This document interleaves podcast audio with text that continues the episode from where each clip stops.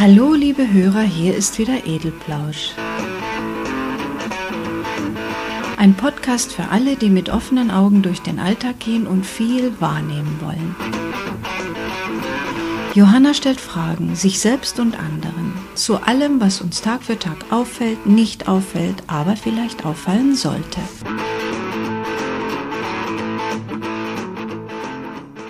Wollen Kinder eigentlich schon reich und berühmt oder andersherum berühmt und reich werden?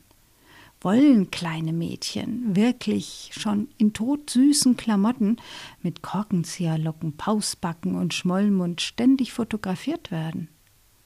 Und wollen ganz süße Babys bereits in Tageszeitungen veröffentlicht werden, weil sie ach so niedlich sind?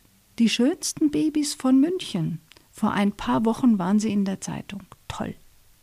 Also ich bin ja sicher, dass die Säuglinge noch lange von diesem überwältigenden Erlebnis und Erfolg zehren werden.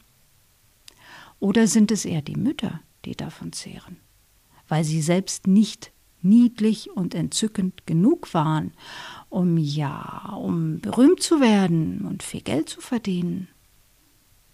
Also wollen Kinder das eigentlich?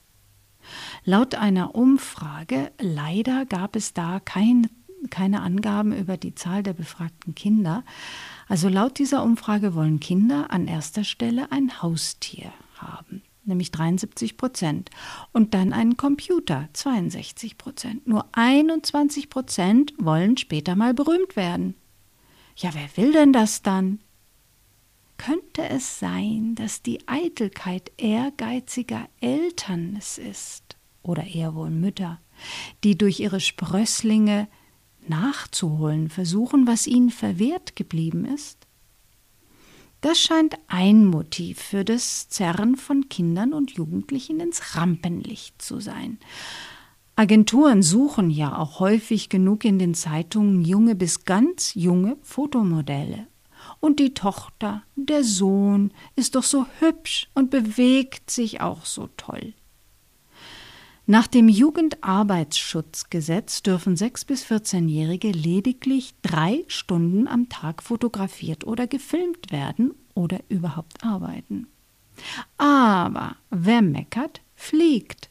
Und der Konkurrent steht vor der Kamera.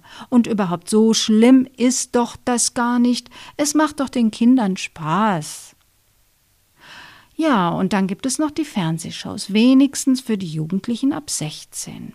Dort wird gezielt der mögliche Nachwuchs für die Industrie gesucht. Und Talent hin oder her, was so eine richtige Mutter ist, die zerrt ihre Tochter auf die Bühne oder den hübschen Lockenkopf ans Klavier auf die Bühne, um aller Welt zu zeigen, was ihre Gene da hervorgebracht haben. Und eigentlich sollte ja sie auf der Bühne stehen. Bloß Sie hatte nicht so eine engagierte Mutter. Das andere Motiv für dieses Streben nach Ruhm für den eigenen Nachwuchs könnte vielleicht auch der zu erwartende Geldzuwachs sein. Was ja bedeutet, dass die Kinder vermarktet werden. Sie werden zu einem Produkt, das man bei Erfolg der eigenen Bemühungen richtig gut verkaufen kann. Neu ist es natürlich nicht. Schon Elizabeth Taylor oder vor allem Shirley Temple wurden als Produkte sehr gut verkauft von ihren Müttern. Hinter dem deutschen Eislaufstar der 60er Jahre habe ich gelesen, Marika Kilius, stand ebenfalls eine mächtige Mutter, die alles tat, um ihre kleine Prinzessin zu dem zu machen, was ihr vielleicht für sich selbst nicht geglückt war, nämlich eine Berühmtheit zu werden, der alle Türen zum möglichen Reichtum geöffnet wurden. Dadurch ja vielleicht auch der Mutter. Marika Kilius hat sicher sehr gern Ballett gemacht. Nur für eine prima Ballerina oder für eine Tanzkarriere à la Marika Röck, die von der Mutter so bewundert wurde, hat es einfach nicht gereicht. Gut, dann eben Eislaufen, beschloss wohl die Mama. Und das war ja dann auch die richtige Idee. Die vielen Tränen und die Verweigerungsversuche, denen die Mutter sicher mit drastischen Strafandrohungen begegnet ist, kann ich mir nur vorstellen. Denn Kinder wollen Spaß haben und nicht im zarten Alter schon anstrengende Arbeit leisten. Es ist ja auch der Sinn der Kindheit, das Leben spielend kennenzulernen. Und Kinder sollten dabei unterstützt und begleitet werden und nicht ausgenutzt und für die Zwecke von geldgierigen Eltern missbraucht. Die Stargeigerin Vanessa May, habe ich ebenfalls gelesen, erhielt als Zehnjährige von ihrer Mutter Schläge, wenn sie sich weigerte aufzutreten. Belohnungen erhielt sie, wenn ein Konzert besonders erfolgreich war. Die Gage hat allerdings Mama eingestrichen. Zuckerbrot und Peitsche, ein bewährtes Mittel. Vanessa spricht seit einigen Jahren kein Wort mehr mit ihrer Mutter. Kann ich gar nicht verstehen. Wenn ich schon mal bei der Musik bin, der berühmte Teufelsgeiger Paganini wurde von seinem Vater geprügelt, bekam nichts zu essen, wenn er nicht parierte und ordentlich übte und seine Auftritte mit Bravour absolvierte. Auch dieser Vater hatte nur den Geldwert seines Kindes im Kopf. Beispiele in unserer aktuellen Zeit gibt es ja ebenfalls genügend. Angeblich soll Vater Joe Jackson seinen kleinen Sohn Michael auch regelmäßig verdroschen haben, wenn der nicht so wollte, wie Vater sich das einbildete. Und dieser schielt nun, laut Presseberichten, bereits auf die Kinder seines verstorbenen Sohnes. Die könnten natürlich auch eine Menge Geld einbringen, wenn man weiß, wie man es anstellen muss.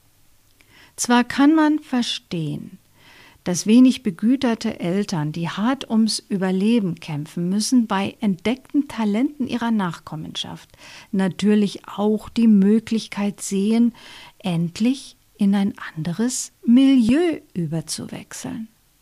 Aber scheinbar wird regelmäßig die Grenze dessen, was noch kindgerecht ist, überschritten. Weltweit wird Kinderarbeit geächtet. Man kauft keine Teppiche ohne Ruckmarkzeichen und keine Jeans oder sonst was, wovon man weiß, das Zeug ist wegen Kinderarbeit so billig.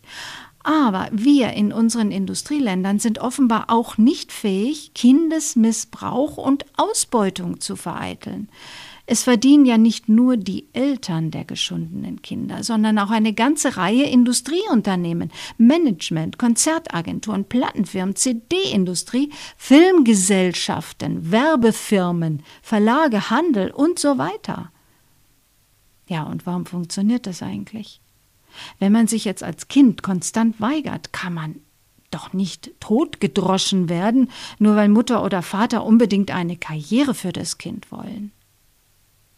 Es ist nämlich seltsam, wenn man sogenannte frühere Wunderkinder fragt, dann sagen sie immer, ich wollte nie etwas anderes tun als tanzen, Geige spielen, Klavier spielen, Schauspielern. Ja, stimmt denn das? Oder hatten die so schreckliche Angst vor den Prügeln? Oder wollten die gar keine Kindheit? Also ohne mit Freunden stundenlang Fußball zu spielen, in Wäldern herumzustreuen, sich die Knie beim Skateboardfahren aufzuschlagen, im Zoo mit den Affen reden, Karussell fahren. Ach, für Kinder ist die Welt so bunt, wie sie später nie mehr sein wird. Und dieser Verzicht, der soll total freiwillig sein. Üben und trainieren ist nämlich ein Acht-Stunden-Tag, wenn nicht sogar mehr. Und dann kommt noch die Schule dazu. Also nein, für mich wäre das sicher nichts gewesen. Tanzen und Klavier sehr gerne, aber nicht nur. Man muss doch noch so viel anderes kennenlernen und vor allem ganz für sich in die Pubertät kommen und erwachsen werden und nicht auf irgendeiner Bühne. Also so ganz freiwillig und auch mit, mit Prügeln. Also ich glaube nicht, dass das die Gründe sind, oder allein die Gründe sind, warum die Kinder einwilligen. Man kann ihnen nämlich scheinbar auch etwas einreden, weil sie so gerne tanzen oder singen oder musizieren. Dann werden sie bestimmt berühmt und reich werden, so wie vielleicht ihr Idol. Und das sei doch genau das, was sie wollen. Aber dafür muss natürlich hart gearbeitet werden. Also jetzt mal von den schwachsinnigen Eltern abgesehen, die vor allem heute talentlosen Kindern früh Ballett und Musizieren einbläuen lassen wollen, um später vom Licht des Ruhms etwas abzubekommen oder abkassieren zu können. Also da kommt sowieso nie viel raus, denn nur Drill reicht ja nicht. Also von diesen mal abgesehen. Was ist nur mit den Eltern, die begreifen, dass sie der Welt etwas Besonderes geschenkt haben? Weil das Kind singt und tanzt und glücklich dabei ist und auf Vaters uralter Geige herumfiedelt und über das ganze Gesicht vor Vergnügen strahlt und ganz offensichtlich begabt bis hochbegabt in dieser Kunst ist. Tanzen und musizieren muss man früh lernen, weil es dann leichter fällt. Vor dem siebten Lebensjahr lernt das Gehirn sehr leicht motorische Abläufe, also nicht nur das Gehen, Greifen und so weiter, sondern auch zum Beispiel Tanzen wie das Ballett und das Spielen auf Instrumenten. Kinder lernen in diesem Alter rasend schnell und sie haben keine Angst und vor allem auch kein Lampenfieber. Weil sie aber noch Kinder sind, bedarf es vor allem eines verantwortungsvollen Umgangs mit diesem Talent. Nicht alle Eltern, die ihre Kinder ins Ballett oder zum Klavier oder Geigenunterricht schicken, sind Ungeheuer, die mit Drill und Druck den Kleinen die Hölle auf Erden bereiten. Nur leider gibt es viel zu viele von ihnen. Verantwortungsvoll wäre jetzt, Kindern die Wahlfreiheit zu lassen, sie jedoch zu fördern und sich zu freuen, das Glück beim Tanzen oder Musizieren in den Seelen ihrer Kinder erkennen zu können. Kann das nicht schon genügen? Muss man unbedingt Berühmtheiten aus ihnen machen? Muss man sie unbedingt der Öffentlichkeit vorstellen, in so frühen Jahren? Glück empfinden diese Kinder beim Ausüben ihrer Kunst, auch ohne großes Publikum. Da ist ja auch der Unterschied zwischen Förderung und Ausbeutung. Fördern heißt etwas nach oben bringen, sichtbar machen, aber auch nachwachsen lassen. Ausbeuten heißt zwanghaft alles unten auskratzen und nach oben befördern und immer wieder versuchen, erneut etwas raufzuholen, obwohl noch gar nichts nachgewachsen ist. Und das Ganze dann an den meistbietenden zu verhökern. Fördernde Eltern werden ihren Kindern nie das Trachten nach Ruhm und Geld einreden. Die, die Ausbeutung im Sinn haben, schon. Letztendlich ist es alles ohnehin ein Business. Ich wähle bewusst das englische Wort, weil in dem noch viel mehr Negatives steckt als in dem deutschen. Ware will verkauft werden und verkauft sich umso rasanter, wenn danach verlangt wird. Und allein für Spielfilme braucht man ja schon Kinder. Wie sollen Familien sonst dargestellt werden ohne Kinder? Das war's erst einmal für heute, liebe Hörer. Vielen Dank für euer Interesse und fürs Zuhören. Ihr könnt mir jederzeit gerne eine E-Mail schicken mit Kommentaren, Vorschlägen, Kritik, was auch immer unter kommentar.edelplausch.de. Die Telefonnummer, die gibt es leider inzwischen nicht mehr, aber das Interesse war ja sowieso nicht so groß. Bis zum nächsten Mal.